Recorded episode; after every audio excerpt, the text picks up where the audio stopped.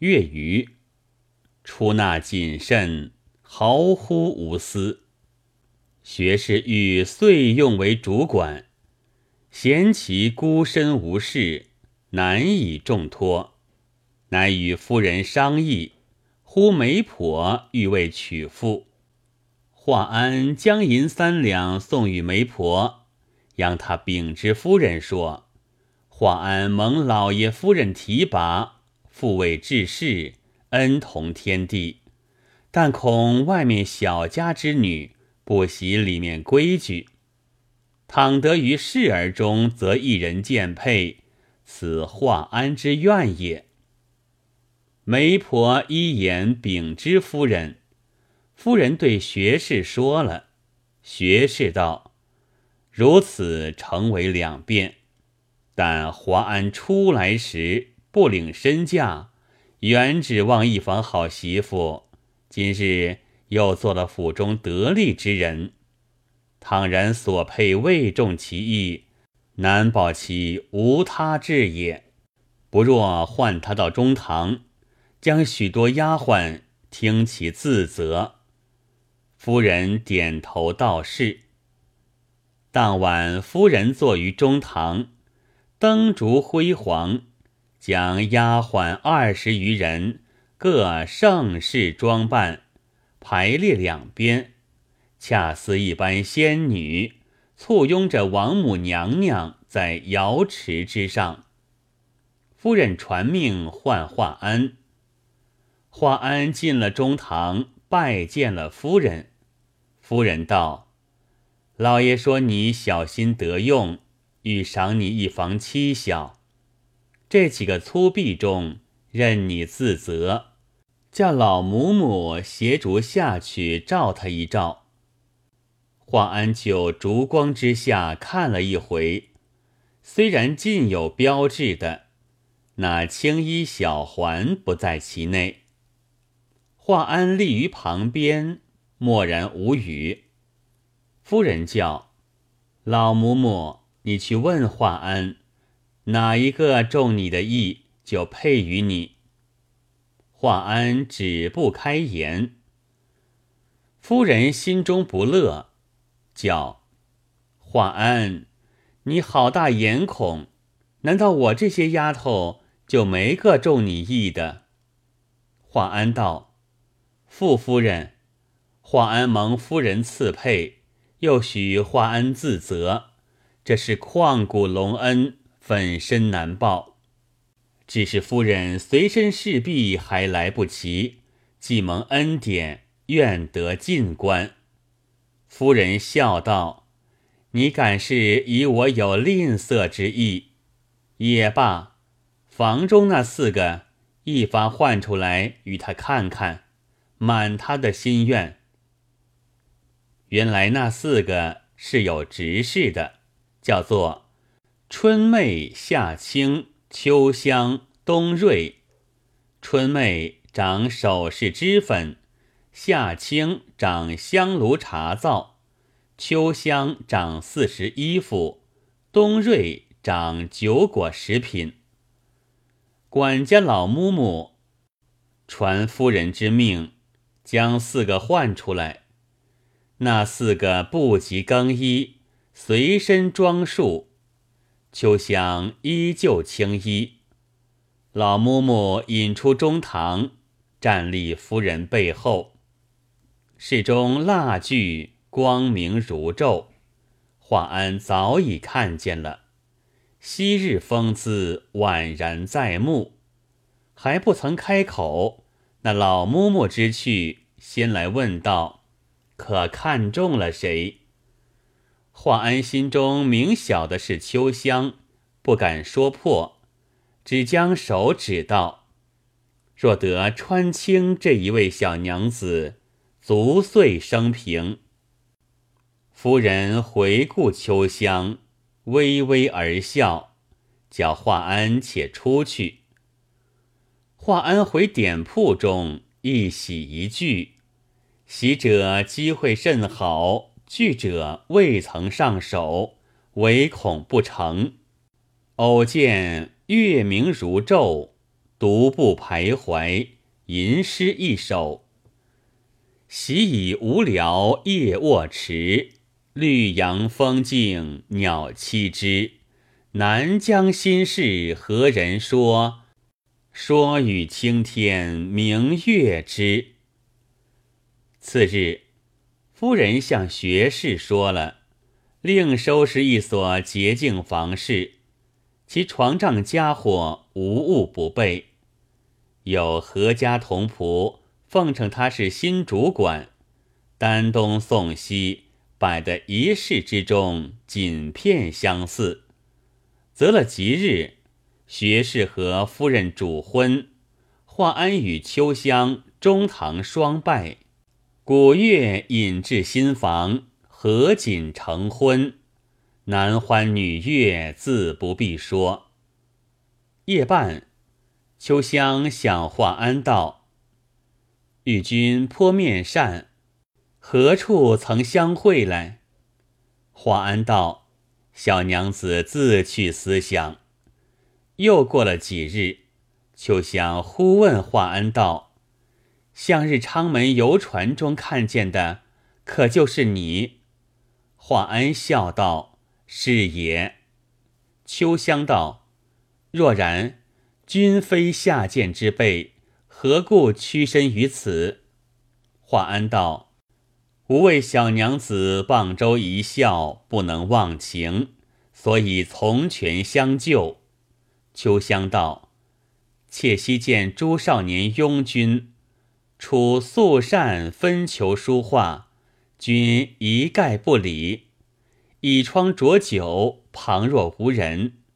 妾知君非凡品，故一笑耳。华安道：女子家能于流俗中识名士，成鸿福绿绮之流也。秋香道：此后于南门街上，似又会一次。华安笑道。好厉害眼睛，果然果然。秋香道：“你既非下流，实是什么样人？可将真姓名告我。”华安道：“我乃苏州唐介元也，与你三生有缘，得携所愿。今夜既然说破，不可久留，欲与你图偕老之策。”你肯随我去否？秋香道：“借原为贱妾之故，不惜辱千金之躯，且岂敢不唯命是从？”华安次日将典中账目细细开了一本簿子，又将房中衣服首饰及床帐器皿另开一账。又将个人所赠之物一开一账，先毫不取，共是三宗账目，锁在一个护书切内，其钥匙即挂在锁上。又于壁间题诗一首：“你向华阳洞里游，行踪端未可人留。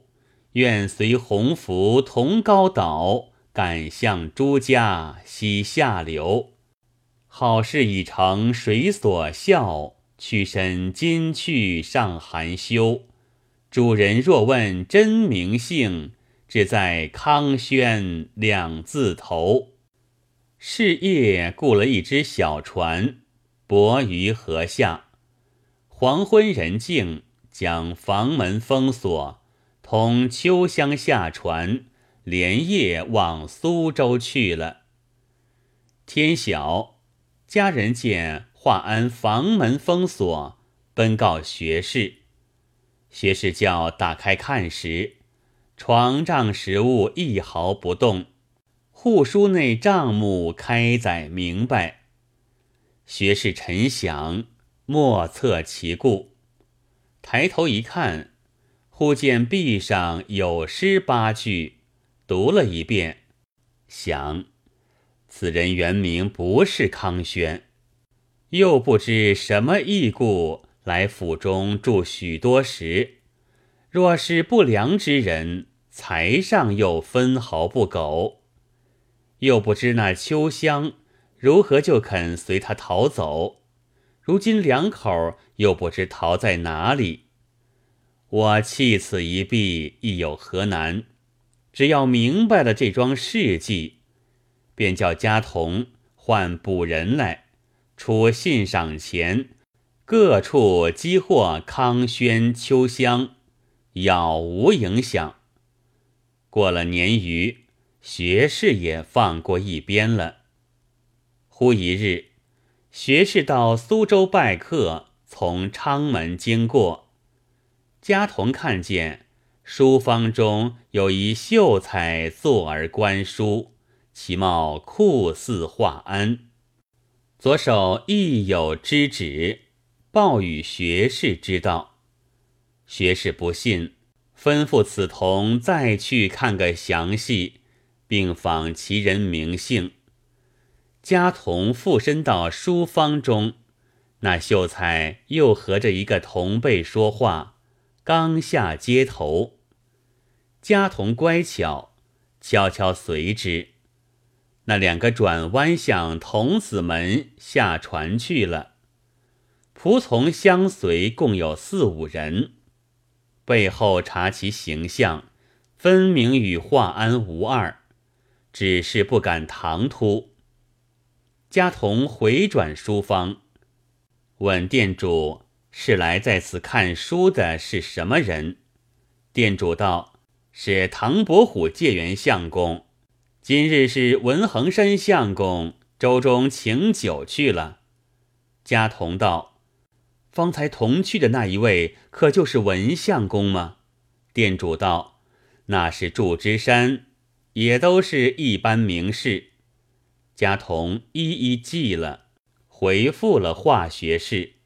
学士大惊，想到久闻唐伯虎放达不羁，难道华安就是他？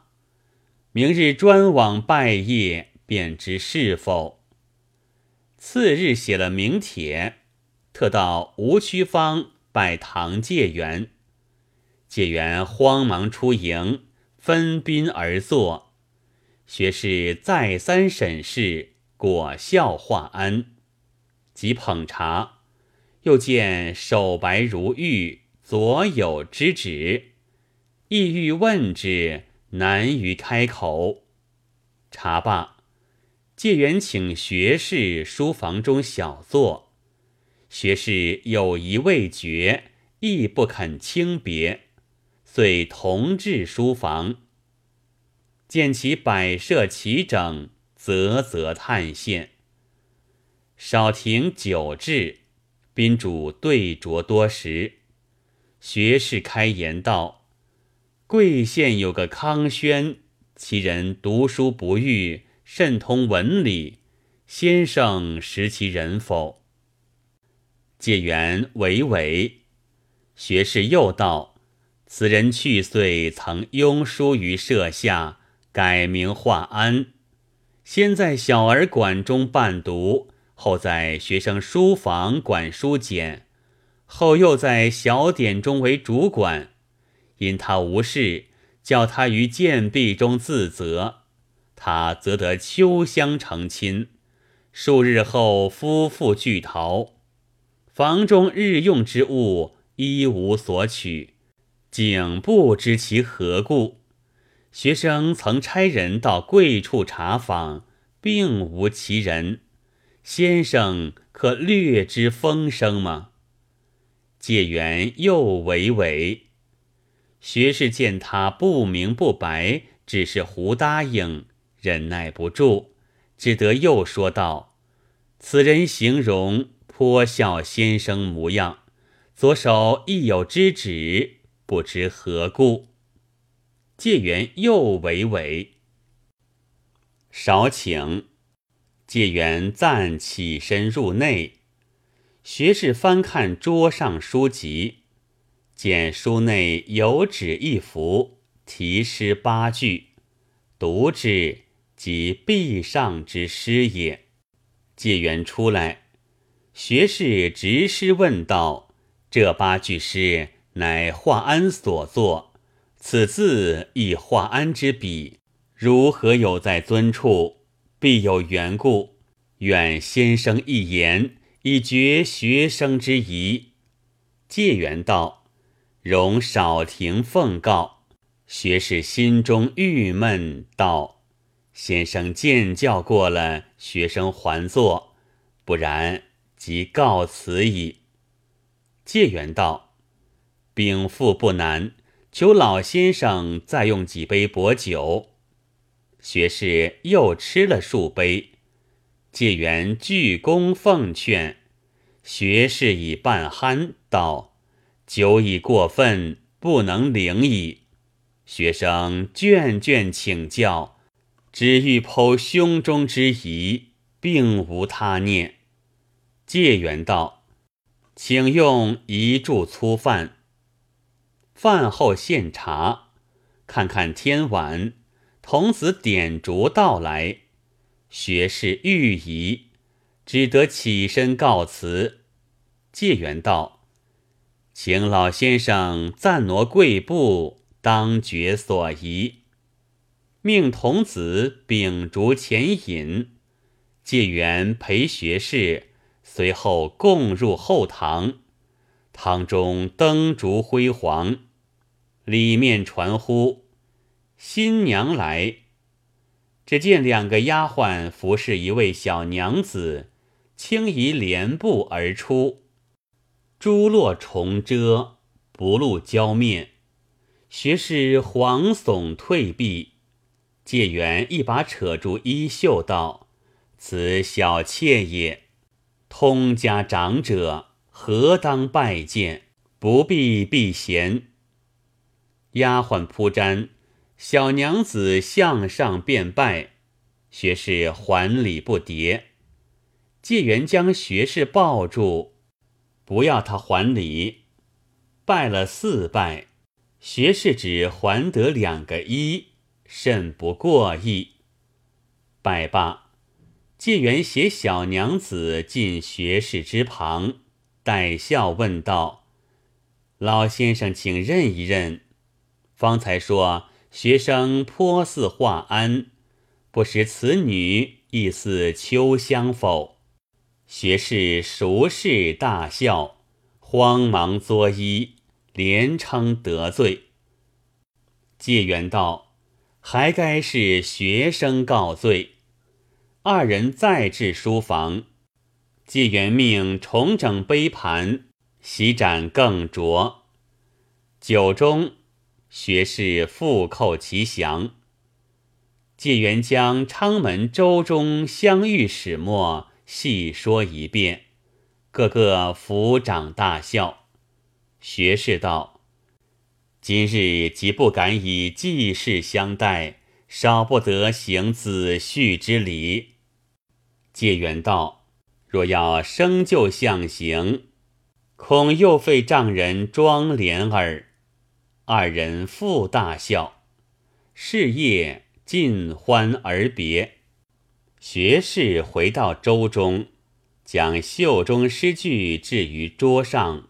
反复玩味，首联道：“你向华阳洞里游，是说有茅山进香之行了。行踪端未可人留，分明为中途遇了秋香，耽搁住了。”第二联：“愿随鸿福同高岛，赶向朱家西下流。”他屈身投靠。便有相弃而逃之意。第三联，好事已成，谁所笑？屈身今去尚含羞。这两句明白。末联，主人若问真名姓，只在康轩两字头。康字与唐字头一般，轩字与银字头无二。是影着“唐寅”二字，我自不能推想耳。他此举虽似情痴，然风还一世，一无所取，乃礼义之人，不枉名士风流也。学士回家，将这段新闻向夫人说了，夫人亦骇然。于是后具妆奁，约值千金，差当家老嬷嬷押送唐介元家。从此两家遂为亲戚，往来不绝。至今，吴中把此事传作风流画饼，有唐介元焚香默作歌，自述一生心事。做得最好。歌曰：“焚香莫作自行己，口里喃喃想心里。心中有甚害人谋，口中有甚欺心语。为人能把口应心，孝悌忠信从此始。其余小德或出入，焉能磨孽无行止？”头插花枝，手把杯，听罢歌童，看舞女。食色性也，古人言，今人乃以为之耻。及至心中与口中，多少欺人没天理。因为不善养眼之，则何益以徒劳耳？请坐且听，吾欲汝。凡人有生必有死，死见阎君面不惭，才是堂堂好男子。